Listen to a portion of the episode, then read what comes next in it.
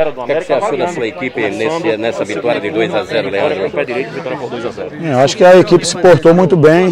Né? A gente precisava dar uma resposta imediata jogando dentro de casa. O Potiguar é uma equipe aguerrida, uma equipe que botou muita dificuldade, tanto no primeiro jogo quanto nesse. Então a gente tinha que fazer o resultado. E os jogadores compreenderam isso. Já desde o primeiro momento eles partiram para cima para tentar o resultado logo no primeiro tempo.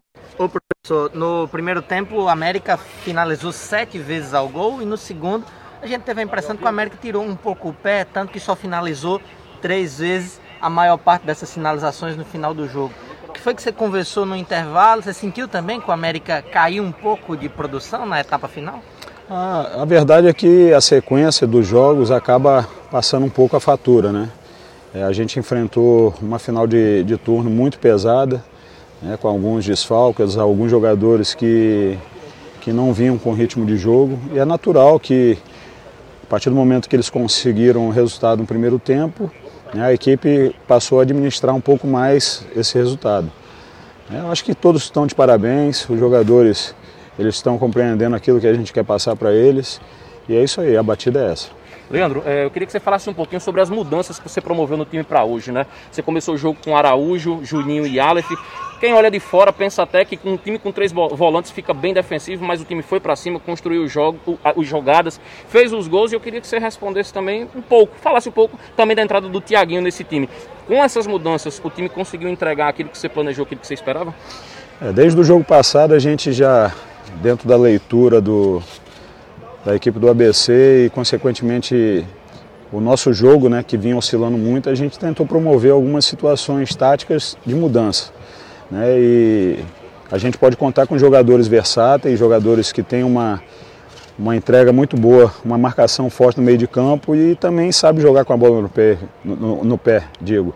Casos do, do Araújo e do próprio Aleph. Então o time se torna um pouco mais móvel, não fica tão travado com, com apenas, é, é, digamos assim, dois meios de marca é, por fora e dois volantes por dentro. Então a gente cria algumas alternativas porque é, os adversários eles acabam estudando a gente também. Né? O, o a gente apenas aproveitou o momento do menino. O menino tem, tinha entrado nas partidas anteriores fazendo gol, dando velocidade, dando profundidade. Então a gente procurou fazer o simples.